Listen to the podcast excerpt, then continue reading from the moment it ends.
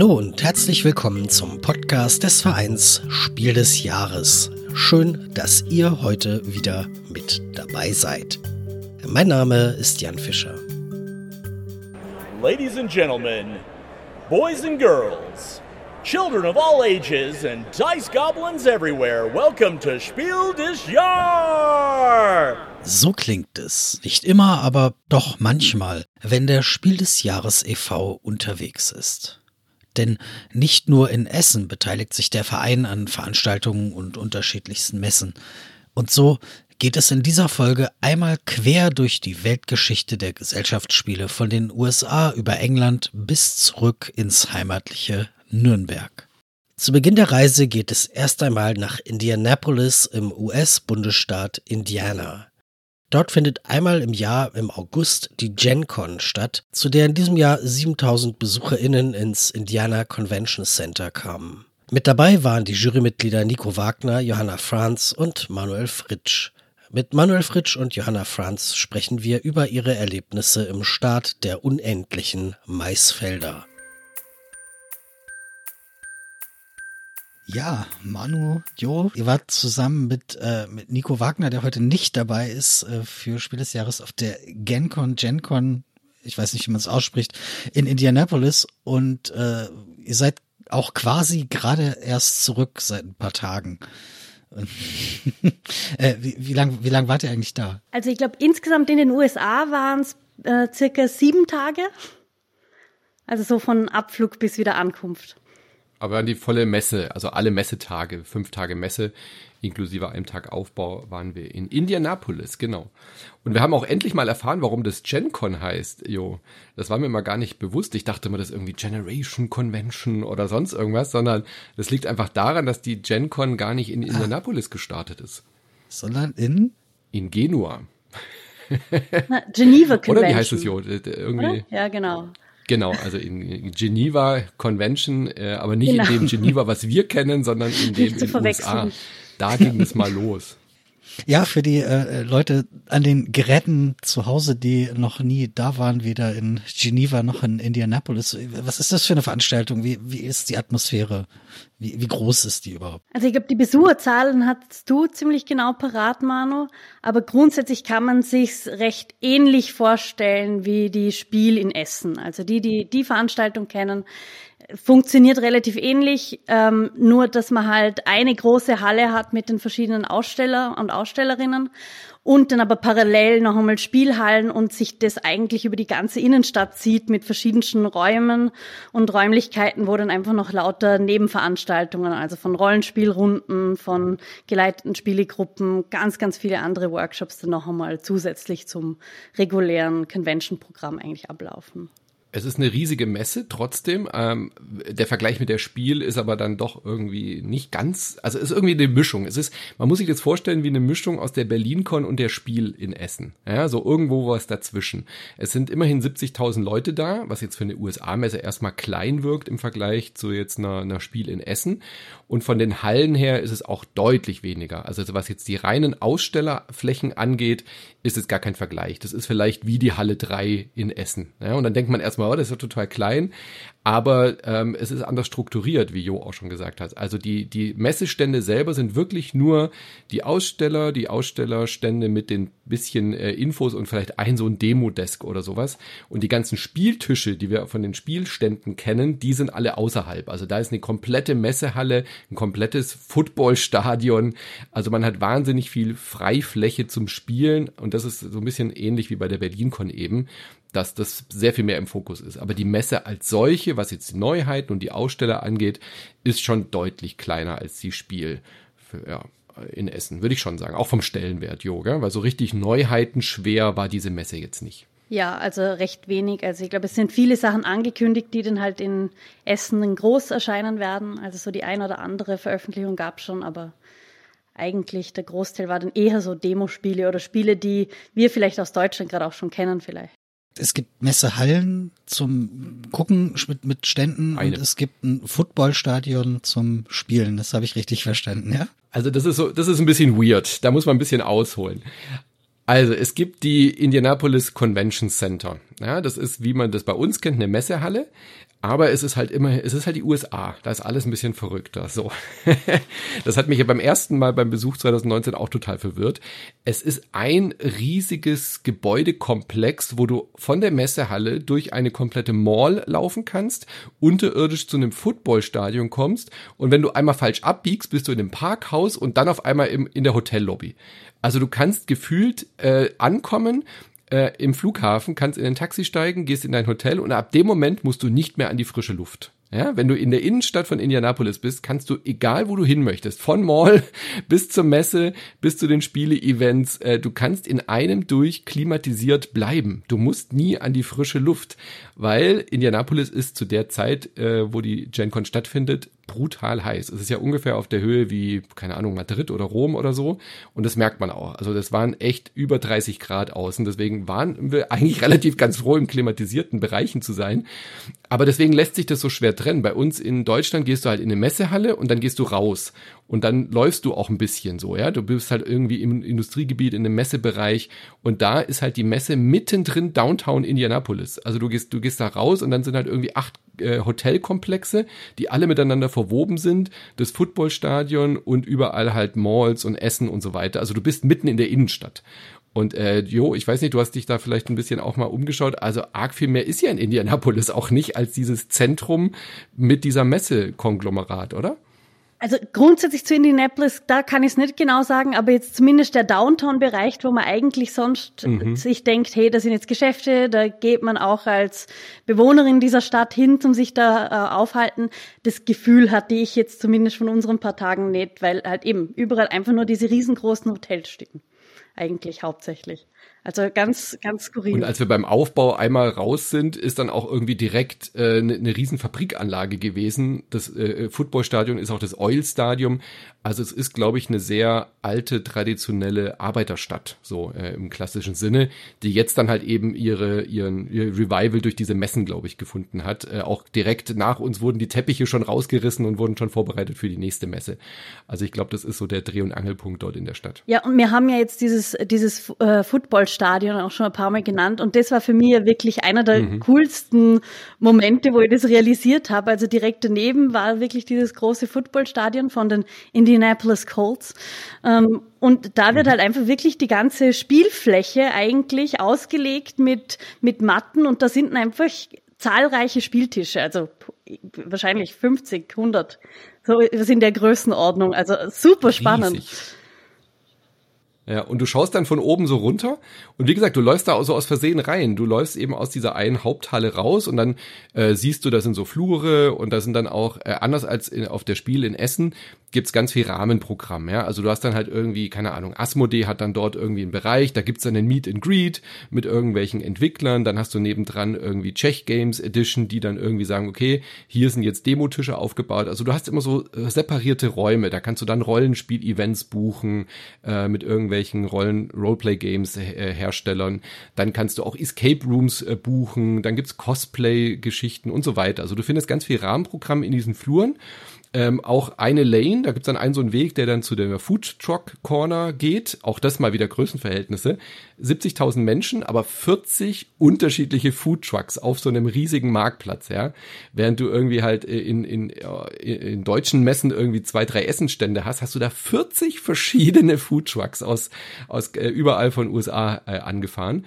Und dann verirrst du dich in so einem Raum und dann auf einmal ist da ein, äh, wie lang war der Jo? Also 100, 150 bis 200 Meter, ein Pinball nach dem anderen aufgebaut. Und dann gab es da einfach ein Pinball-Turnier. So da hat irgendeine Arcade alle möglichen Pinballs zusammengekarrt und da standen bestimmt 40 Pinball-Automaten einfach so im Flur.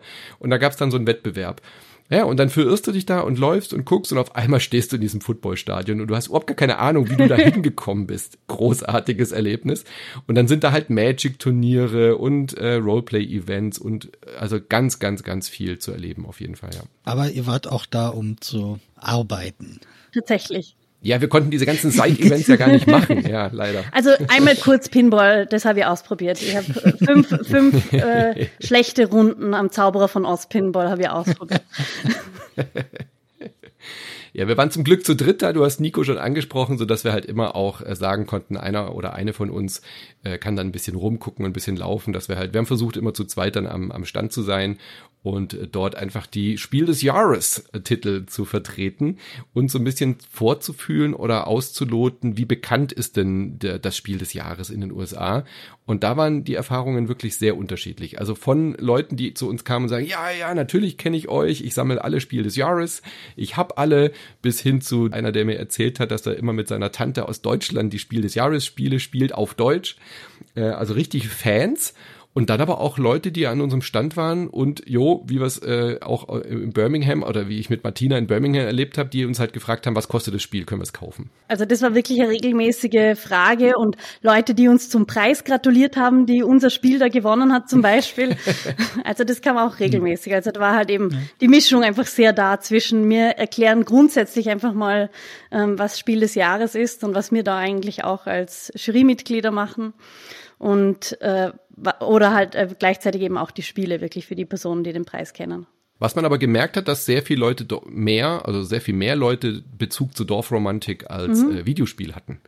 Das hat man dort tatsächlich gemerkt, weil die Community und die ganze ähm, Brettspielszene dort also gefühlt im Vergleich jetzt zur Spiel zum Beispiel, was man da so erlebt, nochmal eine, eine Ticken jüngere Generation ist, jo. So hatte ich irgendwie den Eindruck. Also die, wie, wie die Brettspielwelt sich in den USA entwickelt hat, ist ja doch auch ein jüngeres Phänomen. Das kommt sehr stark auch aus diesem studentischen Kreis, dass es so als Hobby für junge Erwachsene irgendwie jetzt auch dann sich etabliert hat, während es bei uns ja auch schon immer so ein Familiending auch gewesen ist und eine sehr viel längere Tradition hat.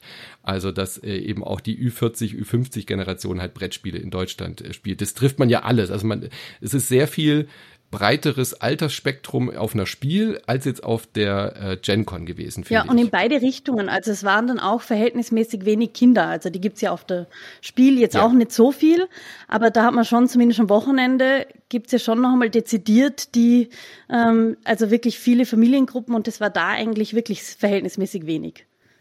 Also, ja, so gut wie genau. gar nicht. Ja, ja. Also man hat hin und wieder mal ein Kind gesehen, aber auch nur, weil die Eltern halt ihr Kind mitgeschleppt haben. Aber äh, auf der Spiel triffst du die Familien, die sagen, ah, da gehen wir jetzt mal hin, das machen wir einen Wochenendausflug und gucken mal, was es für Spiele gibt. Und das ja. hast du da nicht. Also es war schon viel mehr Nerd-Culture, würde ich sagen. Und ähm, was Martina und ich auch auf der äh, Birmingham-Messe, auf der UK Game Expo erlebt haben, die Diversität, also die, die äh, Queer-Community ist dort sehr ja. willkommen und wird wirklich sehr zelebriert.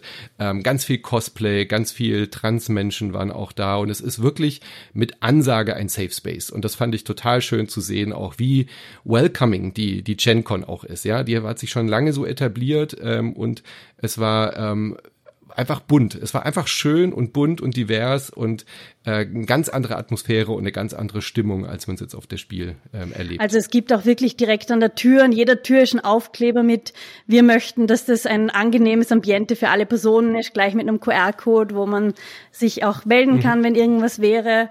Ähm, wir haben dann auch einen Raum gesehen für Personen, also für BIPOC-Menschen, äh, also, also schwarze Personen, indigene Personen, People of Color. Und also einfach als Austauschmöglichkeit. Ähm, und das mhm. So ein Netzwerk. Ja, genau. Ja. Und das fand ich irrsinnig schön. Also wie es da einfach so, eben wie du auch schon gesagt hast, Manu, dass es einfach so irrsinnig bunt und mhm. so vielfältig war. Und was ich ähm, so nett finde auch, also das habe ich jetzt bei ein paar amerikanischen Messen immer gesehen, es gibt dann auch für seine eigene Eintrittskarte kann man so kleine Badges sammeln. Das sind dann eben, wenn man jetzt Katan-Fan ist, kann man sich das da dranhängen, aber genau so, dass man jetzt ein Gamer, also ein G-A-Y äh, Gamer äh, ist oder ein Ally für diese Personen. Und das ist voll mhm. schön, weil es einfach so einfach mhm. noch mal viel mehr Präsenz hat. Ich hatte bei einem Foodtruck auch dann zwei, drei Leute gesehen, die so 15, 16 so Badges dann irgendwie kleben hatten. Also es war so ein kleines Hobby im äh, Meta-Hobby, quasi alle Badges der GenCon irgendwie zu sammeln, so wie manche Leute Pins sammeln oder Aufkleber oder so. Das war dann so eine richtige Fahne, so eine richtige, so ein richtiger Schweif, den die an ihrer Eintrittskarte hatten. Und was ich auch super finde, ich, äh, klar, das ist in Deutschland immer ein bisschen schwieriger mit den Pronomen bei äh, Non-Binary, also bei nicht äh, äh, Menschen ähm, he, him, she, her und they, they. In USA funktioniert es irgendwie halt besser als bei uns, weil da gibt's noch nicht so eine richtige Formulierung. Aber das hat in, auf der GenCon wirklich toll funktioniert, dass man sich einfach mit der Eintrittskarte am Anfang, am Infostand direkt seine Pronomen hinkleben kann, ähm, so dass dann einfach klar ist, wie, wie, wie du diese Person ansprechen sollst oder wie die Person gerne möchte, dass sie angesprochen wird. Das ist halt im Deutschen, in der deutschen Sprache immer noch ein bisschen schwieriger. Aber das, äh, finde ich, war dort auch sehr, sehr vorbildlich gelöst noch, noch was, was äh, für Essen vielleicht mal zu überlegen wäre, wie man äh, auf irgendeine Art und Weise noch nach außen hin integrativer werden könnte. Mhm. Absolut, ja. ja. Also ich habe jetzt nicht das Gefühl, das soll jetzt nicht falsch rüberkommen, dass man äh, in, in Essen habe ich jetzt auch nicht das Gefühl, dass dort Leute nicht willkommen wären. Das Gefühl habe ich dort auch nicht. Aber es hilft natürlich als Organisation, das einfach von vornherein mhm. so festzuhalten, ja. was die Regeln sind, dass es eine No-Harassment-Policy gibt, also dass da einfach keine Toleranz existiert, wenn irgendjemand angepöbelt wird oder so. Ähm, wir haben das ja so ein bisschen gesehen, wie gut es auch funktioniert, als bei der Essen Messe dann eben auch diese MaskenaufpasserInnen äh, da waren, ja, und rumgeguckt haben. Das hat dann auch gleich schon so ein Sicherheitsgefühl gegeben. Und das hilft einfach, wenn man solche Sachen von Anfang an etabliert und eben Safe Spaces abbildet. Wie gesagt, ich habe nicht das Gefühl, dass äh, Queerness dort nicht akzeptiert werden würde oder dass irgendjemand angegriffen würde. Aber es hilft natürlich auch den betroffenen Menschen dann eben zu wissen, dass dort ein Safe Space ist, dass sie sich an jemanden wenden können und auch nur einfach eine Ansprechpartnerin zu haben, an die man äh, sich wenden kann.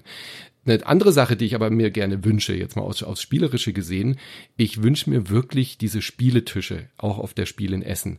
Ja, also äh, wir kennen alle dieses Problem. Man geht in Essen einen, an einen Stand hin, möchte ein Spiel erklärt bekommen und dann sind aber alle Spieletische belegt, weil dort dann drei Leute sitzen, die einfach komplett Great Western Trail New Zealand durchspielen. Und das geht auf der GenCon einfach nicht. Auf der GenCon kriegst du immer nur Demos. Ja, du kriegst dort irgendwie halt innerhalb von fünf bis zehn Minuten ein Spiel erklärt und wenn du es dann ausführlich spielen möchtest, dann kannst du dir quasi ein Ticket ziehen für die Nebenhalle und dort einen Tisch buchen. Und das ist das viel bessere System, weil dann einfach auch für die Messebetreibenden einfach sehr viel mehr Durchlauf ist. Sie haben sehr viel mehr Kontakte, als wenn da halt drei Leute sitzen und zwei Stunden den Tisch belegen. Und äh, das Modell sollten Sie sich, finde ich, äh, absolut abschauen. Ja, und aber auch gleichzeitig für die BesucherInnen hat ich das Gefühl, dass mehr Möglichkeit auch wirklich da war zu spielen. Ja. Weil in Essen ist ja schon einfach immer ein bisschen ein Kampf um die Spieltische. Also vor allem bei den, bei den, bei den begehrten Spielen, würde ich jetzt mal sagen, oder bei den ein bisschen bekannteren Spielen. Und da war da halt einfach viel mehr Raum dafür, tatsächlich einfach auch selbst zu entscheiden, wo ich jetzt dahin gehen möchte und was ich ausprobieren möchte. Hm. Was hat der Spiel des Jahres e.V. eigentlich auf einer Messe in der in den USA zu suchen? Ne? Also die Jury bewertet nur Spiele, die einen Vertrieb in deutscher Sprache haben, die in deutscher Sprache verfasst sind. Was macht der Verein da? Ja, berechtigte Frage. Nein, also ich finde, es ist vor allem äh, aus zwei Aspekten interessant. Äh, eine Sache ist ja vor allem, dass auch äh, ganz viele äh, Studios und äh, SpieleerfinderInnen zu uns gekommen sind und erstmal wissen wollten, ja, wie ich natürlich kennen wir Spiel des Jahres, wie kann ich das denn überhaupt gewinnen? Also natürlich haben wir eine FAQ auf der Seite, natürlich kann man uns auch mailen, aber wir sind schon auch viel in Kontakt gekommen mit mit Spieleerfindern und Erfinderinnen, die vor Ort da waren und gesagt haben, ah, so funktioniert das. Ah, okay, warum ist dieses Spiel jetzt von mir nie bei euch irgendwie aufgetaucht? Ah, weil wir keinen deutschen Publisher haben. Was muss ich denn tun und so weiter, ja? Also wir haben da auch viel Aufklärungsarbeit äh, auf dem Aspekt geleistet. Und äh, Zweitens, natürlich äh, interessieren wir uns ja, wir sind ja alle Spielekritiker und Kritikerinnen. Natürlich interessieren wir uns auch, was sind denn jetzt so die Neuheiten und was tut sich denn da? Und das einfach mal so ein bisschen vorzufühlen, was sind denn da so die Trends, was äh, gibt dort vielleicht für Spiele, die bei uns noch gar keinen Publisher, gar keinen Ver Vertrieb haben ähm, und äh, was kommt denn so? Also ich fand das einfach auch aus einer persönlichen Sicht einfach sehr spannend, da so ein bisschen vorzufühlen, weil man hat schon das Gefühl, es ist nicht mehr ganz so extrem wie früher, dass Spiele jetzt erst Jahre später zu uns kommen, aber wir haben ja immer wieder trotzdem das Phänomen, dass dass es dort Spieleperlen gibt, die noch gar keinen deutschen Vertrieb oder Verlag haben. Ja, und aber auch, bei, wenn man jetzt einfach nur an die also nicht mal nur aus der Verlagsseite oder die Personen, die Spiele produzieren oder ähm, erfinden zum Beispiel, auch die Besucherinnen vor Ort. Also so viele Personen, wie zu uns gekommen sind und halt, wo man genau den gleichen Satz wie hört wie in Deutschland oder Österreich mit, ja, ich kaufe mir jedes Jahr diese Spiel des Jahres Spiele mhm. und schau mir das eben, äh, schau mir das genau an, was da gewinnt, weil das sind immer die guten Spiele. Also so diese Sätze, mhm. die man bei uns halt einfach auch hört, hört man da genauso. Und das hat mich zu einem gewissen Grad schon überrascht, wie häufig man das auch hört. Und da sehe ich dann die Relevanz schon, weil ähm, es ist halt einfach ein Preis, der ähm, global wichtig ist. Und das nochmal zu validiert bekommen, ja. dass wir wirklich dort auch eine Relevanz besitzen, das ist schon auch was wert, ja. Eben, dass wir nicht nur ein deutscher Preis sind, sondern auch eine internationale äh, Bedeutung ja. da haben. Und auch gleichzeitig halt auch die Personen trotzdem zu informieren, die das vielleicht nicht so kennen. Habt ihr denn äh, heiße Tipps, heiße Trends gefunden? Was war euer Highlight? Also Jo, bei dir war es äh, der, der Pinball, Zauberer von Oz, habe ich gehört. Also ich habe ganz klar das Feedback bekommen, alle lieben das Tambourin aus äh, Mysterium Kids. Also alle wünschen sich ein Mysterium Kids für Erwachsene.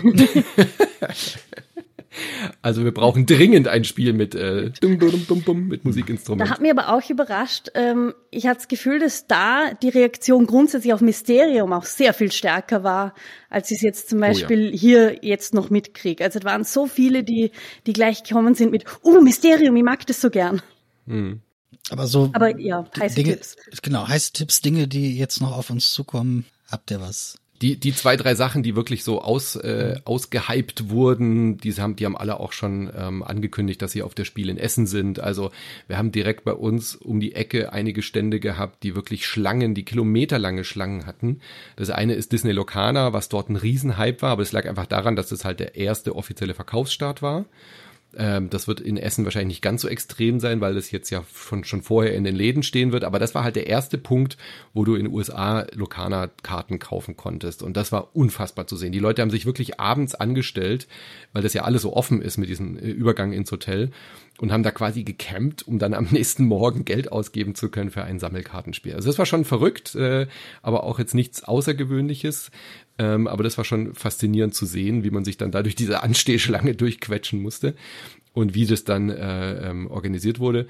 Und dann gab es ein, zwei Spiele, die jetzt dort auch einen frühzeitigen Verkaufsstart hatten, die dann aber jetzt erstmal wieder warten müssen. Also wenn man es jetzt äh, außerhalb der GenCon will, gibt es gerade nicht mehr und wird dann aber in Essen auch sein. Also ähm, Flight Team hieß das, glaube mhm. ich, ein so ein Spiel was da jetzt auch in Essen ähm, dann erscheinen wird auf Deutsch. Ähm, ein kooperatives Zwei-Personen-Spiel sah wirklich putzig aus, aber haben wir halt leider auch nicht spielen können.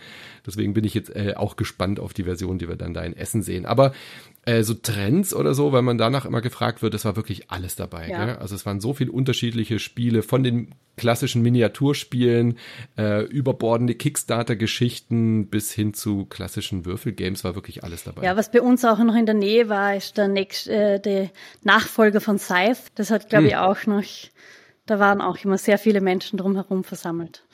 Ja, äh, vielleicht als Abschlussfrage, braucht Essen mehr Cosplay? Nee, stimmt, das war dort auch recht präsent auf jeden Fall. Ich glaube nicht unbedingt Cosplay, aber mehr Fandom. Also das, was die GenCon wirklich zelebriert, ist zu sagen, hey, guck mal, da gibt's diese Bewegung, die Leute, die sich gern verkleiden. Da gibt's die Rollenspielgruppen, da gibt's die, ähm, keine Ahnung, äh, was weiß ich, äh, Miniatur- oder Wargaming-Geschichten oder so. Und das wird dann eben halt immer zelebriert und dort eben auch, kriegt dort irgendwie so einen Themenschwerpunkt, hatte ich so das Gefühl, ja, dass sie dann wirklich sagen, hier gibt's jetzt mehrere Räume, in denen ihr Rollenspiel ausprobieren könnt. Es gab dann auch so ein Star Trek Bridge Simulator und solche Geschichten, ja, wo man sich anmelden konnte und dann konnte man quasi als Crew, ob jetzt mit oder ohne Cosplay so eine, so eine Star Trek Mission spielen. Es war keine offizielle Lizenz, aber du warst halt auf der Brücke, jeder hatte so seine Rollen und sowas wünsche ich mir für die, für die Spiel, ja. Mehr so Happenings, mehr so Erlebnisse, die all, alles, was, äh, die, die im Spielekosmos irgendwie existieren und nicht einfach nur dieses klassische Brettspiel. Ja, also es gab dann zum Beispiel auch eine wirklich quasi eine Modenschau und eine Preisverleihung für die mhm. CosplayerInnen. Mhm. und eben, also wo halt auch wirklich dann die Besucherinnen ein bisschen aktiver gemacht werden, also wo sie halt selber auch wirklich was zur Veranstaltung beitragen können. Und das finde ich schon, von, schon schön, wenn sich das ein bisschen vermischt. Von Indianapolis aus fliegen wir einmal quer über den Atlantik und landen in Birmingham. Dort findet meist Ende Mai bis Anfang Juni die UK Games Expo statt. Über 30.000 BesucherInnen drängen sich bei der größten Spielehobbymesse im Vereinigten Königreich unter dem Dach des National Exhibition Center der Stadt und spielen im angeschlossenen Hilton Metropole Hotel. Martina Fuchs und Manuel Fritsch sind für den Spiel des Jahres e.V. dorthin gereist. Manu, Martina, schön, dass ihr es geschafft habt, hier in diesem wunderbaren virtuellen Raum. Ihr wart für Spiel des Jahres auf der UK Games Expo in Birmingham. Das war im Mai, wenn ich das jetzt noch richtig im Kopf habe. Ne? Genau, Ende Mai, Anfang Juni. Was ist das für eine Messe? Wie, wie fühlt sich das an, wenn man in die Räume reinkommt. Das fühlt sich erstmal total süß und klein an, weil das sind zwei Hallen. Also wenn man so die Spiel in Essen kennt, wenn wir so in äh, Deutschland zur großen Messe gehen, dann hat man halt fünf oder sechs Hallen. Hier haben wir zwei Hallen für die Messe und eine Halle zum Spielen. Das heißt, es fühlt sich erstmal ziemlich klein an. Ja, wobei es äh, anders als bei einer klassischen Messe, wie wir sie aus Essen kennen, sich ja dann ersch äh, erstreckt über, eine, über ein ganzes Areal. Also wir waren im Hotel nebenan und witzigerweise haben wir dann auch eben erfahren, dass im Hotel selber die UK Game Expo gestartet hat. Also es war ein ganz kleines Treffen, was quasi nur im Hotel erstmal so ein Fan-Community-Treffen stattgefunden hat, wo die Leute dann in den Konferenzsälen des Hotels gespielt haben. Und als wir dann abends vom Hotel zurück sind, da läuft man dann durch so einen kleinen Park, da saßen natürlich auch überall Spieler, Spielerinnen, da war so ein bisschen so eine Art LARP aufgebaut und so, also so ein bisschen so Jahrmarktsatmosphäre. Und dann unser Hotel war natürlich auch voll mit Spielern und Spielerinnen, das haben wir schon erwartet die saßen dann da unten an der Bar und haben sich so ein bisschen ausgetauscht, aber dann guckt man in die Konferenzräume und dann merkt man, die Messe geht einfach komplett weiter im Hotel. Da waren ich, ohne Übertreibung, das waren riesige Konferenzsäle, ja. ja. wo tausende von Leuten reingepasst haben und, und alle waren berstend voll. Das kannst du dir nicht vorstellen. Ein Tisch ach, an dem anderen. Man konnte an drei, vier, 500 Leuten pro Raum vorbeilaufen und alle hatten ein Brettspiel auf dem Tisch. Also es ging, hat einfach nicht aufgehört, diese Messe. Das sind halt diese großen Säle, in denen diese großen Hochzeiten sonst stattfinden mhm. in den Hotels. Und überall Spielmatten oder Tischdecken drauf. Also ja. selbst in der Halle in der Messe ne, waren nicht einfach nur Holztische, sondern es waren überall Spielematten drauf. Und was auch cool war, es gab dann noch Sonderräume. Also es gab dann noch Räume, die dann so von Fangruppen organisiert wurden. Da gab es dann äh, Dungeons and Dragons Spielerunden, da gab es dann Einführungsrunden in neue Rollenspiele. Die hatten sogar so einen Star Trek Commander Raum oder so, wo so eine Crew zusammengestellt wurde, die dann quasi so einen Raumflug simuliert haben. Also lauter solche Sachen waren da noch, wo man sich dann vorher für anmelden konnte. Escape Räume im Hotel. Also es war, war wirklich irre.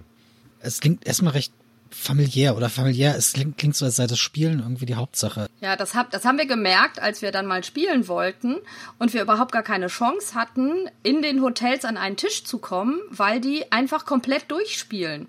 Also so in Essen ist man das auch gewöhnt, dass die halt an den, in den Hotels spielen. Ne? Aber dann ist man halt den ganzen Tag in der Messe. Hier haben die Leute einfach den ganzen Tag trotzdem gespielt in den Räumen oder an den Tischen. Das heißt, vielleicht gehen zwei, drei Leute was kaufen und dann kann man, spielt man direkt die Neuheiten. Das ist eher so ein Event. Ähm, aber ich glaube, das liegt auch daran, du brauchst nur einen ganzen Tag, um wirklich alles auf der Messe gesehen zu haben. Und dann hast du aber ein Dreitages-Badge, was du dir irgendwie gönnst und äh, dann hast du halt auch genug Zeit zum Spielen. Und man merkt wirklich, dass die Messe als solche ähm, sich eher um diese Spieletreff herum entwickelt hat. Also das äh, merkt man an, an jeder Stelle.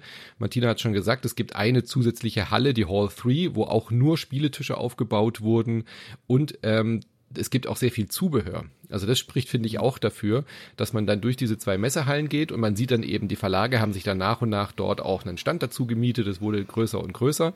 Liegt natürlich auch ideal, weil einfach die UK Game Expo von dieser Birmingham Exhibition Hall direkt neben diesen Hotels liegt aber äh, vor allem die Zubehörsachen. Also du kannst dann dort Würfel kaufen und du kannst irgendwie Schlüsselanhänger und Ohrringe kaufen, ähm, Ausrüstung für LARP und alles drumherum, was ja auf der Messe genau natürlich ja.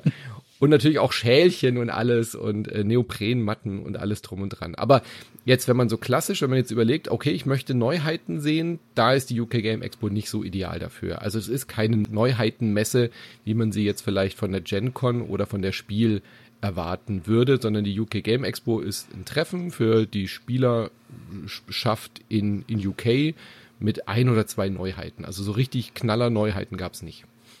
Und ich habe gesehen, es gibt auch sehr viel Cosplay. Und Manu, du hast auch gesagt, LARP. Gegenüber von uns war die ganze Zeit einer mit einer Horrormaske, Martina, gell? Die haben ein, ein neues äh, Spiel wie hm. Werwölfe immer gespielt und das war komplett ausgebucht auch. Also von Freitag bis Sonntag äh, 16 Uhr, als die Messe zugemacht hatte, dieser Stand war immer vollkommen Clock voll. Tower, oder? Hieß es, genau. Ja, ja Clock Tower. Und was habt ihr da gemacht? Also es klingt jetzt, als seid ihr durch die Hallen geirrt und hättet nichts zum Spielen gefunden. Wir waren ja da wirklich zum Arbeiten und also für mich war es das erste Mal, dass ich so einen Stand komplett äh, von einem Aufbau her äh, betreut habe. Und ich glaube, für mich war es am krassesten. Wir kamen, äh, wir sind so geflogen, dass wir donnerstags morgens direkt anfangen konnten, den Stand aufzubauen. Und wir kamen in diese Halle rein und wussten, da ganz hinten in der Ecke ist unser Stand und du liefst drauf los und es war nichts alles da. Leer. Wir, alles leer. Überall lagen auf dem Boden irgendwelche Klapptische, wo man schon wusste, okay, da kommt irgendwas hin. Und wir hatten ganz hinten in der letzten Ecke sozusagen einen Stand und den hat man halt gesehen, weil wir hatten, wie das so üblich auch in Essen ist, halt eine Ummantlung um den Stand, also so ähm, Stellwände. Und die gab es gar nicht so häufig ähm, auf der UK Games Expo. Und so konnte man unseren Stand sehr gut erkennen. Und dann haben wir erstmal den Stand aufgebaut, haben dann gemerkt, okay, wir brauchen noch einen Tisch. Äh, hm, okay, alle anderen haben Tischdecken dabei, dann lass uns jetzt mal kaufen gehen, ob wir irgendwelche schönen Tischdecken finden. Ähm, und sowas alles. Und dann haben wir eigentlich den halben Tag damit verbracht, ähm, ja, unseren Stand einzurichten, sodass der auch schön aussieht. Die Idee war, wir waren ja gerade just kurz nach den Nominierungen und unsere Mission oder unsere Idee war zu gucken, was ist die UK Game Expo. Der, der Guido, unser Geschäftsführer, war da vor einigen Jahren mal und wir wollten jetzt halt mal wieder sondieren, wie sieht's denn aus mit dem Spiel des Jahres in England und in UK? Kennt man uns dort, kennt man die Spiele dort und da wir ja gerade frisch die Nominierten ernannt hatten, dachten wir, das wäre eine schöne Möglichkeit, da mal ein bisschen die Fühler auszustrecken. Deswegen standen Martina und ich dann da am Stand und haben den Leuten eben sehr viel auch von uns erzählt, also immer so abgecheckt, ja, wisst ihr, was Spiel des Jahres ist, gibt's das hier, kennt ihr das? Und da war es wirklich schön zu sehen, auch wie die Resonanz war. Also ganz viele sind dann auch zu uns gekommen, haben uns direkt angesprochen, oh, Spiel des Jahres, I know them und so. Also es gab auch wirklich viele Fans und viel, äh, viel Lob dafür, äh, einige auch dabei, die gesagt haben, ah, sie haben jetzt mit Brettspiel sammeln angefangen und ihr Ziel ist es, alle Spiel des Jahres Spiele zu haben, Good Picks und so. Also es war wirklich schön, aber es gab natürlich auch Leute, die zu uns gekommen sind und gesagt haben, oh, ihr habt noch äh, Planet Unknown, kann ich euch das abkaufen? Mhm. Also das ist ungefähr auch irgendwie einmal in der Stunde passiert. Also Planet Unknown hätten wir echt viel verkaufen können. ja. Wir hatten nämlich das Glück, wir waren ganz clever und haben dann gedacht, okay, ähm, A, Spiele mitschleppen im Flieger ist natürlich auch nicht so ideal. Und B, brauchen wir ja die englischen Versionen. Also hat äh, Martina und äh, unsere äh, Kollegin, äh, die Kerstin, dann eben äh, alles Mittel in Bewegung gesetzt, sodass wir von einem lokalen Spieleladen einfach die englischen Versionen gekauft haben. Und dann haben wir das relativ früh in die Wege geleitet, sodass wir tatsächlich noch ein Planet Unknown hatten. Also wir hatten dann wirklich alle Spiele da und ganz viele Spiele waren halt auf ja. der Messe auch sofort ausverkauft. Mhm. Deswegen gab es dann sehr viel Feedback. So, oh ja, und wenn ihr fertig seid, wir kaufen es euch ab und so. Weil wir halt einfach einer der Stände waren, an dem man äh, manche Spiele überhaupt noch spielen konnte, ja. Also quasi den Trip schon bezahlt. wir haben es gespendet am Schluss, die Spiele. Das war die zweite Mission, Martina. Wir haben auch sehr viel unserer nominierten Spiele gespielt, was für uns beide ja als Jurymitglied auch ganz interessant war, nochmal so direktes Live-Feedback einzusaugen. Wie reagieren die Leute auf die Spiele, die wir jetzt gerade nominiert haben? Was kommt gut an? Was funktioniert? Genau, und was wird überhaupt nachgefragt? Ne? Also was wir so am meisten erklärt haben. Und man hat bei mhm. Planet Unknown zum Beispiel einfach die Tischpräsenz gemerkt. Ne? Also äh, diese Lazy Susan, die da stand, die hat ständig auch Leute angelockt, die diese Spiele gar nicht kannten. Und ich glaube, Planet Unknown haben wir am meisten gespielt, weil wir haben das so gemacht, dass wir alle Nominierten vorne aufgebaut hatten. Immer so ein bisschen, bei Challengers hatten wir dann eine Turniermatte liegen, ähm, sodass man die Spiele schnell erklären konnte. Und wer Lust hatte und der Tisch war hinter uns frei, haben wir das Spiel nach hinten genommen, dann hat, hat man mit Manu oder mit mir das Spiel gespielt. Und äh, das hat echt gut funktioniert. Und äh, aber am meisten haben wir, glaube ich, Planet Unknown gespielt. Ja, aber das liegt auch wirklich an der Lazy Susan. Also die Leute kannten das Spiel auch schon, jeder wusste, das war schon so ein kleiner Hype. Und vor allem, weil es halt auch ausverkauft war. Also ich glaube, die Situation wäre auch anders gewesen, wenn alle Spiele gleichmäßig verfügbar gewesen wären. Das ist dann schon auch immer so ein genau. bisschen dieses FOMO, dass die Leute sagen, oh, alle reden von diesem einen Spiel, das gibt's nicht mehr, jetzt muss es ja gut sein. Ja. Also auch für euch so, so raus aus dem Jury-Elfenbeinturm und äh, mal rein in das mhm. echte Leben der echten SpielerInnen. Gerade vor allem fremdsprachig, wo man ja, also wir, ja. auf der Spiel in Essen sind ja alle Jury-Leute ähm, sehr beschäftigt mit neuen Terminen und irgendwie, da hat man ja nicht so viel Zeit, dann einfach mal am Stand zu stehen und mal so Feedback einzusaugen. Aber auf so einer anderen Messe, wo wir eben jetzt es macht ja für Martina und mich als Podcaster auch wenig Sinn, jetzt über die, ähm, die Kontakte in England zu pflegen, weil das sind ja nicht die Leute, mit denen wir normalerweise dann in Kontakt treten, wenn wir Muster anfragen und so weiter. Deswegen konnten wir da wirklich entweder dann am Stand wirklich als Jury dann diese Informationen nutzen, was auf der Spiel dann einfach die Zeit für uns fehlt. Und ähm, was halt auch interessant war, wirklich einfach mal über die Messe zu gehen und so zu gucken, wie funktioniert denn dieses, dieses, ja, dieses Spielgefühl in anderen Ländern? Wo sind die Gemeinsamkeiten, wo sind die Unterschiede?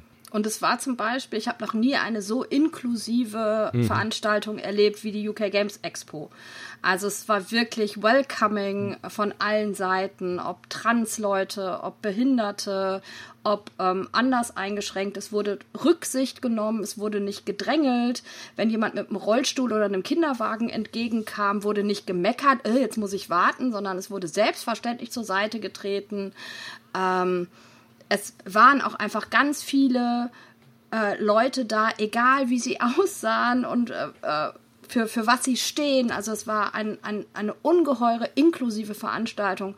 Das war für mich ganz toll zu erleben, weil das habe ich in Deutschland so noch nicht erlebt. Dass überhaupt nicht blöd geguckt wurde, gar mhm. nichts. Kann ich mich nur anschließen. Auch überall wurde drauf geachtet, auch in England, glaube ich, generell ein bisschen äh, besser als bei uns, dass alle Treppen irgendwie auch eine alternative Rampe haben, dass Aufzüge existieren, dass die Türen groß genug sind für Rollstuhlfahrer, Fahrerinnen zum Beispiel. Also das, das ist mir auch total aufgefallen, wie viel bunter die Community dort war als, als bei und, uns. Und die Spielerinnen untereinander. Mhm. Also es wurde so viel Rücksicht genommen. Es ging nicht darum, ich will jetzt hier durch, sondern wir wollen, dass alle gut äh, diese Messe erleben können. Das war wundervoll zu sehen.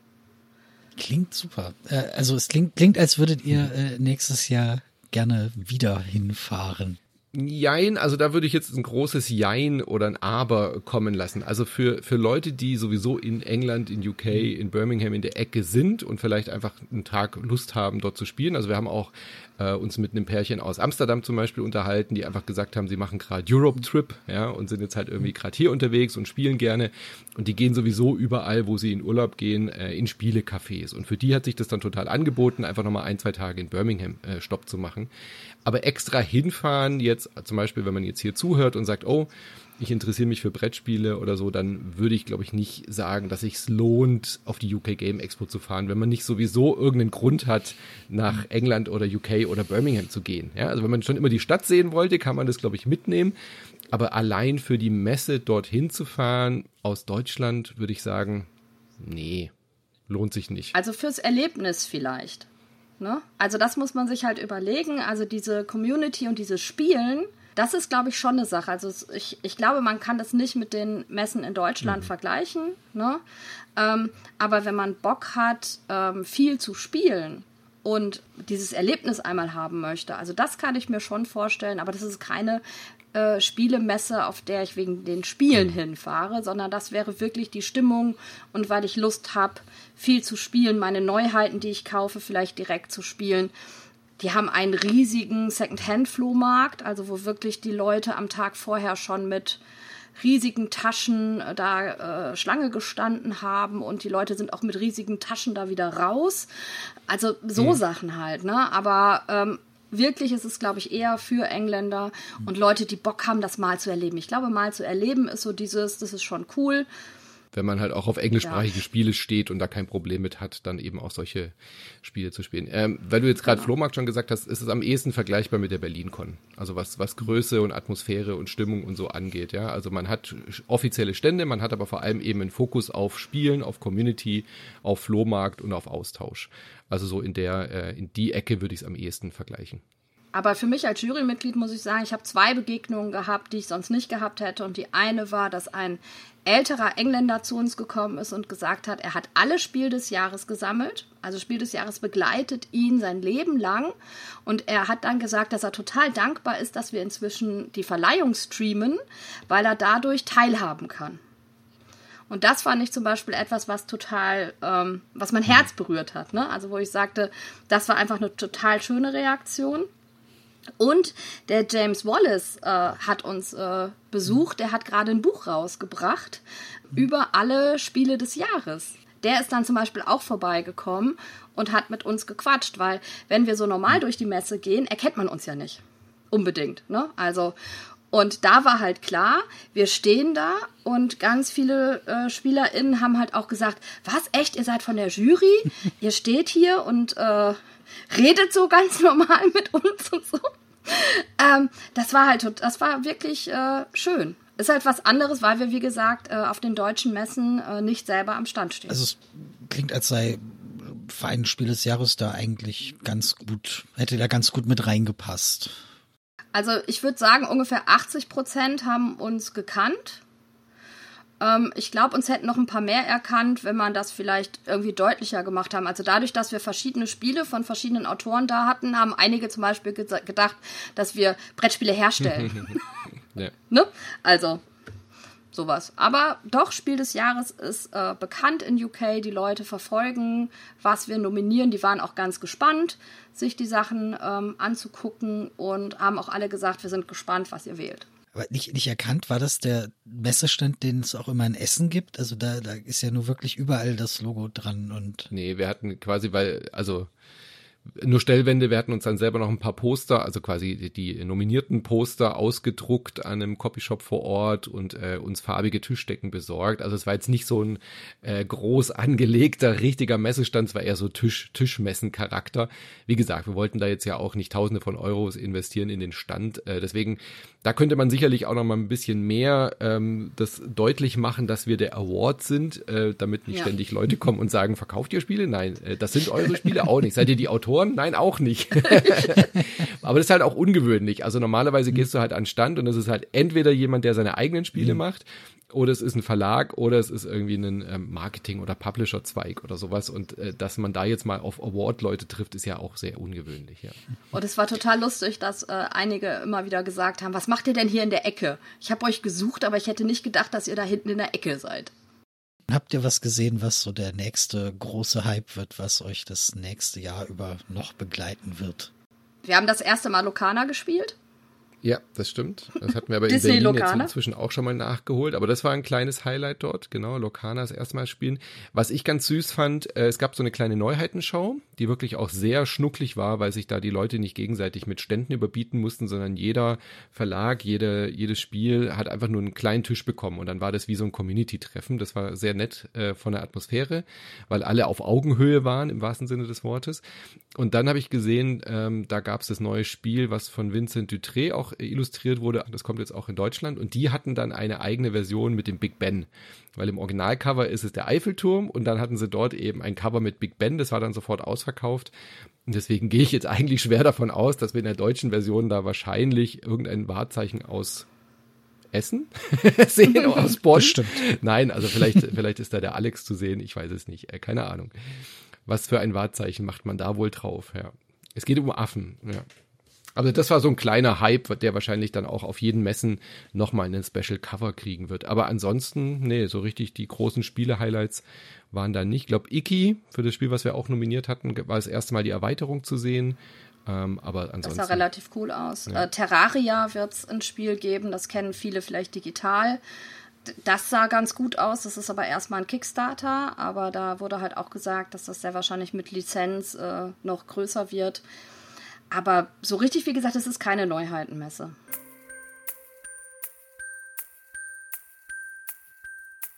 Und nun zum Schluss noch ein vergleichsweise kurzer Hopser über den Ärmelkanal nach Nürnberg.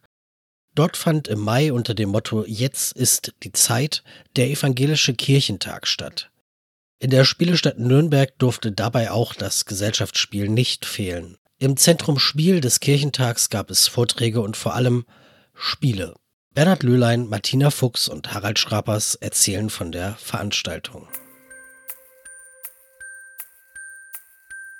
Ja, Bernhard, Martina, Harald, schön, dass ihr mit dabei seid und dass ihr da seid und hergefunden habt in diesem wunderbaren virtuellen Raum. Mm, ihr wart im Juni für den Spiel des Jahres e.V. auf dem Evangelischen Kirchentag und ich, also ich frage mich, was, was hat die Veranstaltung mit dem Spiel des Jahres e.V. überhaupt zu tun? Ja, da muss ich wohl als Erster antworten, denn die Anfrage ging direkt an mich. Und zwar deswegen, weil ich Sprecher der Jury Spiel des Jahres zu diesem Zeitpunkt war. Sie wollten nämlich vom Kirchentag erstmalig in ihrer Geschichte, vom evangelischen Kirchentag, ein Zentrum Spiel errichten. Und zwar deswegen, weil Nürnberg eine Spielestadt ist. Und dann haben sie sich ein paar große Player überlegt, die mit dem Thema Spiel in irgendeiner Hinsicht zu tun haben. Rollenspiel, Theater, Computer, aber eben auch Brett, also Karten- und Gesellschaftsspiele. Und da kommt man ja nicht so ohne weiteres an Spiel des Jahres vorbei. Und deswegen kam die Anfrage an den Verein, ob jemand Lust hat, in der Projektleitung mitzuwirken.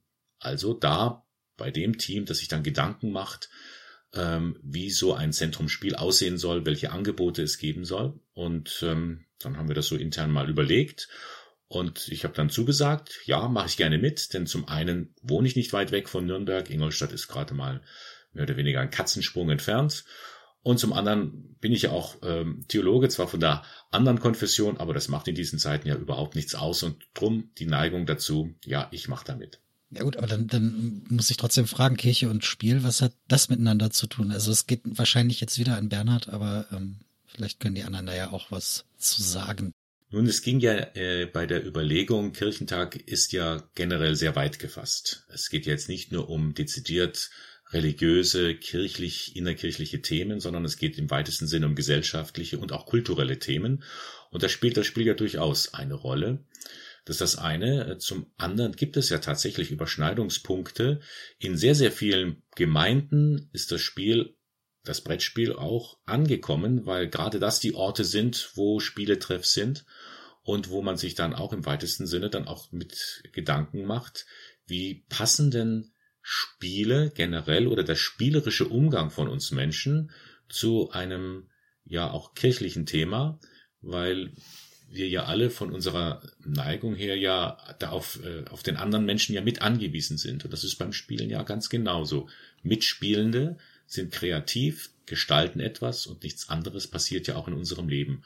Und ich denke, das ist mit ein Punkt gewesen, warum sich der Kirchentag überlegt hat, so ein Zentrumsspiel zu entwickeln. Der Kirchentag ist ja ähm, jetzt nicht so eine frömmelnde Veranstaltung, wie sich das so ein paar Leute gedacht haben, sondern der Kirchentag ist eine außerordentlich säkulare Veranstaltung. Also komisch, dass ich jetzt so sage, aber das ist tatsächlich so. Der Kirchentag ist ja noch nicht mal Teil, offizieller Teil der evangelischen Kirche, sondern ist ja eine Laienbewegung und äh, der Kirchentag ist eine sehr politische Veranstaltung, säkular, habe ich schon gesagt, sehr weltoffen und natürlich auch gegenüber kulturellen Projekten aller Art sehr offen. Und deswegen äh, passt da ähm, das Spiel sehr da hinein. Und im Prinzip ähm, hatte ich ähm, äh, diesen diesen Vergleich eigentlich schon lange, weil ich über die Spielemesse in Essen gehe und Leuten erkläre, die die nicht kennen, was ist da für ein Publikum? Da ist äh, wie auf Kirchentag ist da ein Publikum, sage ich immer auf der Spielemesse in Essen, jetzt mal die Nerds abgezogen und ähm, äh, das wurde dann bestätigt auf dem Kirchentag ähm, in, ähm, in Nürnberg. Das Publikum, das da rumläuft, ähnelt in erheblichen Teilen dem Publikum, das ich auf der Spielemesse in Essen treffe. Die Nerds, die Spielenerds natürlich nicht, sondern Familien, Paare, ältere Leute, Jugendgruppen, all das, ein ganz ähnliches Publikum, total aufgeschlossen gegenüber dem Brettspiel. Und es war eine geniale Idee vom Spiel des Jahres e.V., bei dieser Veranstaltung dabei zu sein, weil wir da wirklich unser Publikum sehr interessiert an den Sachen, die wir ja gerade neu dann auch entschieden hatten als Longlist und ähm, an Shortlist äh, für das Jahr 2023, sehr interessiert an diesen Spielen. Und wir, da gab es ein Spielecafé und wir haben da ständig gespielt. Das Spielecafé macht um 11 Uhr auf, war aber um 10 Uhr schon immer äh, voll besetzt, weil äh, man einfach äh, gezwungen war, früher aufzumachen, weil der andere so groß war. Das heißt, ihr wart die ganze Zeit im Zentrum Spiel und habt da Spiele erklärt und Menschen beraten.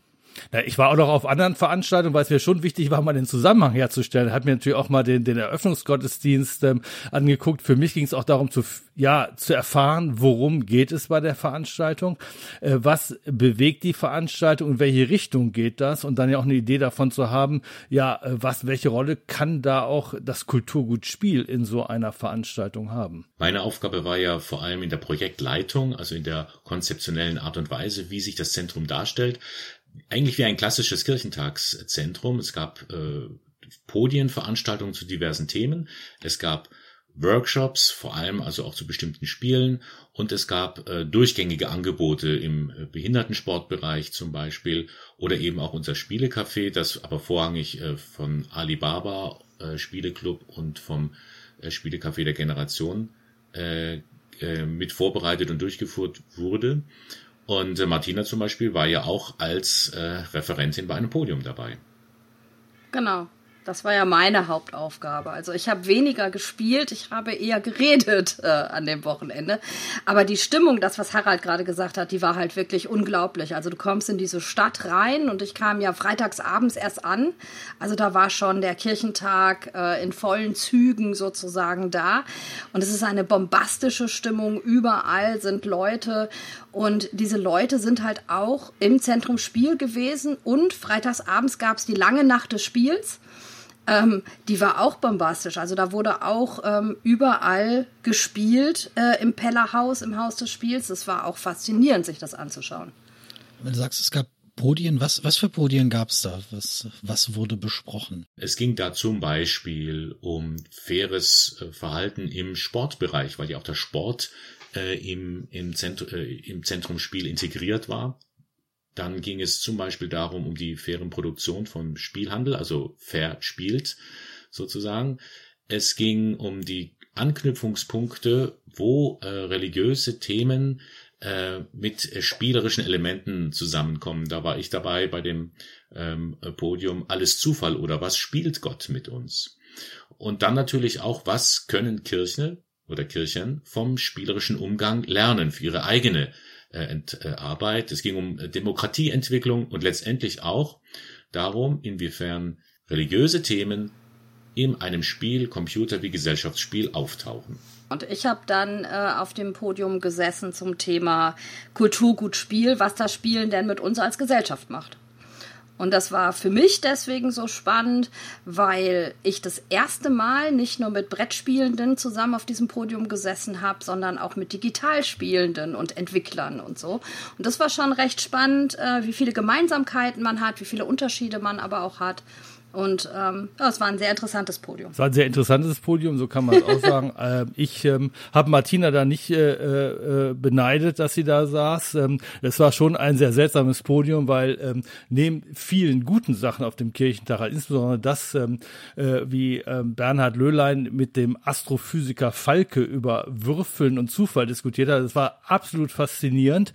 Und das äh, hat das Kirchentagspublikum auch unglaublich interessiert, äh, weil das äh, genau in so ein Thema reinging, was da eben, äh, also wie Kirche sich auch in der Welt, in der heutigen Welt eben versteht. Also ich habe da unglaublich viel an, ja, gar nicht mal theologischen, doch ein bisschen auch theologischen Grundlagen erfahren, wie man eben kritisch äh, mit solchen Themen ähm, umgehen kann. Und dieses Podium, wo Martina dann drauf saß, das war nun äh, leider genau das Gegenteil, weil ich da das Gefühl hatte, dass zumindest die beiden äh, Menschen, die da für die Moderation zuständig äh, waren, überhaupt nicht wussten, auf welcher Veranstaltung sie waren. Es war überhaupt die einzige Veranstaltung, die nicht dieses, das Motto des Kirchentags war ja, äh, wie hieß es nochmal, Bernhard, Jetzt ist die Zeit. Jetzt ist die Zeit. Und das hieß, jede Veranstaltung wurde eine Minute lang ähm, unterbrochen, irgendwann mal. Und man konnte in dieser Minute machen, was man wollte. Also mhm. auf Handy spielen, mit jemandem anders reden, mhm. rausgehen, etc.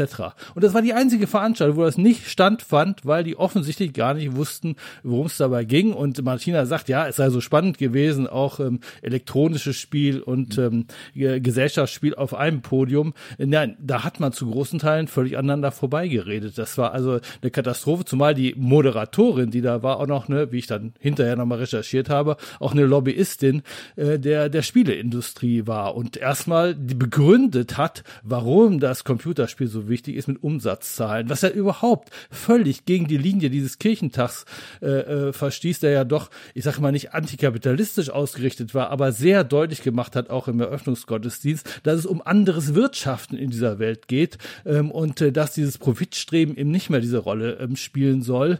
Und äh, da eine ganz klare Linie war, aber da wurde nur mit äh, hunderten Millionen um sich geworfen, gar nicht hinterfragt, äh, warum, womit äh, so eine Computerspielindustrie ähm, Geld macht. Und ähm, erst dann, als es mal irgendwann nach einer guten Stunde mal kurz äh, auch mal thematisiert wurde, was es eigentlich mit den Kreativen in der Computerspielindustrie rauskam, ja, die werden noch nicht mal genannt meistens. Oft wird das sogar verboten, auch bei Lokalisierung, dass Namen der Kreativen überhaupt genannt werden. Daraufhin sagte einer dieser Computerspiel-Lobbyisten, ja, das ist schon blöd, das müsste sich auch mal ändern, aber es beim Brett Brettspiel ja nicht anders. Da weiß ja auch keiner, wer zum Beispiel der Autor der Siedler von Katan ist. Und äh, da äh, hätte ich. Da habe ich dann Schnappatmung Genau, ich hätte mich nicht gewundert, wenn Martina einfach rausgegangen wäre, aber Martina blieb ganz ruhig und ähm, hat äh, dann doch noch gesagt, ja, dass, äh, dass man den Namen durchaus kennen könnte. Ja. Ja, und dass es ja bei Brettspielen völlig normal ist, dass Autoren und Redakteure und Illustratoren und so genannt werden. Aber ja, es war, es war kein Podium für einen Kirchentag. Ne? Also es war ein Podium für die Spiel oder so, aber es war kein wirkliches es war kein, kein Kirchentagspodium. Und äh, wir haben auch Zwischenfragen gehabt, ähm, wo ich dann wirklich versucht habe, auch drauf einzugehen. Aber ähm, es war wirklich schwierig, da in diesem Podium überhaupt den Bezug äh, zu einem Kirchentag hinzubekommen. Klingt nach einer spannenden Veranstaltung. Ich glaube, also wie ich euch jetzt erzählen höre, ich glaube, ich wäre gerne dabei gewesen. Das kannst du nachholen, denn der nächste Kirchentag findet in Hannover statt. Ja, wenn es da ein Zentrumsspiel gibt, bin ich auf jeden Fall dabei. Ja, das ist nicht ganz ähm, geklärt ähm, in, der, in der Reflexion, wo wir ähm, vieles dieser Themen, Dinge aufgegriffen haben, die Hart auch gerade angesprochen hat. Äh, sind wir alle der Meinung gewesen, ja, es wäre schön, wenn es wieder ein Zentrumsspiel gibt. Äh, natürlich ist Hannover jetzt nicht ähm, da bekannt, deswegen eine Spielestadt zu sein. Aber ähm, man wird versuchen, man wird die versuchen, die Kirchenleitung des Präsidiums zu überzeugen, was es auf jeden Fall aber wieder geben soll, weil das wirklich grandios hervorragend angekommen ist, eben so ein Spielecafé oder so eine Brettspielveranstaltung mit Spieleausleihe und so, ob das jetzt an einem Zentrum angegliedert wird oder ob es vielleicht sogar, es war auch eine Überlegung, an der Messehalle sein wird, weil die Messehallen in Hannover, die müssen ja riesengroß sein. Und wenn man da von A nach B kommen möchte, ist immer noch Platz, sodass man auch noch viel mehr Laufkundschaft äh, erreichen kann. Denn das war ein kleiner Nachteil beim Zentrumspiel. Es war ein bisschen ab vom Schuss. Es, ja, es, es war gut besucht, gar keine Frage, aber man musste dahin finden. Man musste echt lange hinlaufen. Aber das war doch eh bei vielen Sachen äh, in Nürnberg. Also das ist doch auch, ist es nicht normal so, dass es so dezentralisiert ist, dass überall verschiedene Zentren sind, damit du halt auch gerade durch die Stadt läufst? Laufen geht da gar nicht. Das sind riesige Abstände zwischen den Veranstaltungen, auf, ich, auf denen ich war. Es gibt welche in der Innenstadt, in der Messe, aber auch in äh, Veranstaltungssälen, in anderen Stadtteilen. Äh, manchmal braucht man sicherlich eine, eine, also laufen kann man gar nicht. Das äh, kann man völlig vergessen. Also da muss man schon manchmal auch eine, eine gute halbe Stunde für, äh, für die Wege, plus die Wege dann auch in den Messerhallen, äh, die kennen wir ja auch von der Nürnberger Spielwarenmesse, plus die Wege noch innerhalb der Messerhallen muss man dann doch, äh, doch eine relativ viel Zeit äh, beanspruchen. Aber ich finde das sehr gut, was Bernhard gesagt hat, weil äh, wir müssen gucken, äh, also ich denke auch auf den nächsten Kirchentag, es würde richtig dazu passen. Ob man da inhaltlich äh, groß diskutiert, darüber müsste man noch mal schauen. Ich bin mir nicht so sicher, ob dieser, dieser äh, versuchte Dialog äh, zwischen ähm, dem äh, Gesellschaftsspiel und dem Videospiel da immer gelungen war. Ich habe ja noch eine andere Veranstaltung gesehen, auch da äh, wurde sehr viel aneinander vorbeigeredet, ne, während die Brett- und Gesellschaftsspiele immer sehr kritisch über sich geredet haben. Also da waren ja die Boardgame History, Boardgame Historians Bloch und Falke dann auch äh, dabei in der Moderation und, äh, und ähm, auf dem Podium, die also auch äh, schwierig, also auch deutlich gemacht haben, wie ist der Umgang mit Kolonialismus im Brettspiel etc., ist äh, im Videospiel alles optimal. Also da wird immer nur erzählt, eigentlich gibt es nur noch Indie-Games und äh, nur äh, die werden noch gemacht und äh, äh, da ist ja auch alles sehr problematisiert und die sind da sehr sensibel mit allen Themen und so. Und deswegen ist das vielleicht an der Stelle nicht so einfach. Wobei ich glaube, da kann man natürlich auch noch mal gucken, äh, dass man da äh, Punkte findet. Wobei ich ja schon gesagt habe, so ein Thema wie Bernhard gemacht hat mit Würfelt Gott, das kommt da gut an. Aber insgesamt wichtig, glaube ich, und äh, ich, ich sag mal für Spiel des Jahres super spannend, die Veranstaltung, die wir da zusammen mit Alibaba und dem Spielecafé der Generation da auch in der Mensa gemacht haben, auch die lange Nacht des Spiels. Man merkt, das ist eine Veranstaltung, wo ich Menschen mit dem Gesellschaftsspiel erreiche erreichen kann, weil die Leute kommen ja dahin, um Gemeinschaft zu erleben.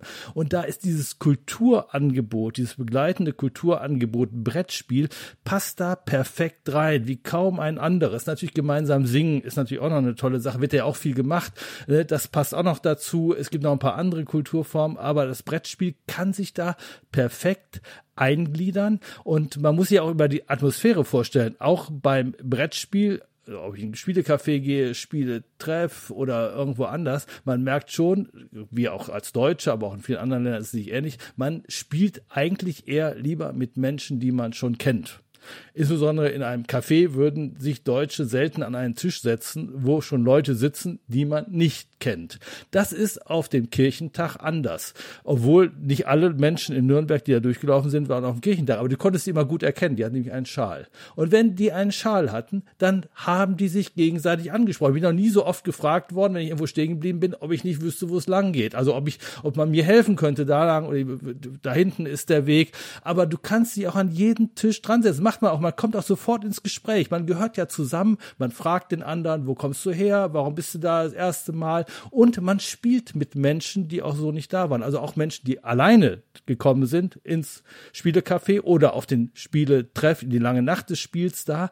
Die haben sofort Anschluss gefunden, weil das überhaupt kein Problem war. Man hatte alle, alle hatten diesen grünlichen Schal und man wusste, man gehört zusammen. Und das ist eine Basis fürs Gesellschaftsspiel, wie man sie besser kaum schaffen kann. Was mir noch aufgefallen ist bei dem, beim äh, Spielecafé, ähm, wenn man da so stand. Wir hatten da so eine Vitrine mit unseren äh, empfohlenen und aus, äh, ja, vor allem aus äh, nominierten Spielen. Ähm, und es war ja auch kurz vor der Preisverleihung. Und die Leute waren tatsächlich neugierig und die kannten sich auch aus. Sie wollten dann auch tatsächlich nochmal das oder das jenes ausprobieren, haben auch nochmal kritisch nachgefragt, wer ist in diese Jury eigentlich? Und man konnte da wunderbar ins Gespräch kommen.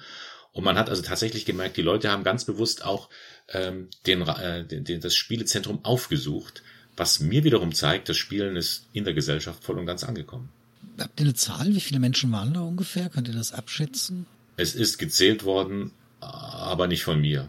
Und ich weiß die Zahl leider nicht, aber es waren immer so, also gut mindestens 1000 Leute an einem Tag. Also an den drei Tagen war meine Schätzung jetzt, dass es äh, mehr als 2000 waren, also auch mit äh, Spielcafé der Generation, die ähm, in dieser äh, ähm, in dieser Wilhelm Löhe Schule, wo das ähm, eben stattfand, in dem ähm, äh, in der Mensa waren, um selber zu spielen, also selber ein Spiel auszuprobieren. Dazu kamen natürlich noch die anderen Veranstaltungen, ne? also ähm, äh, Bernhard hat es ja schon gesagt, auch Sportgeschichten, äh, äh, Workshops zu einzelnen äh, spezialisierten äh, Spielethemen, die Foren, ne? also deswegen, aber allein das Spielen in der Mensa waren sicherlich äh, deutlich mehr als 2000, plus natürlich noch dieser völlig überfüllte, äh, völlig überfüllte lange Nacht des Spiels im Haus des Spiels, dem Pellerhaus.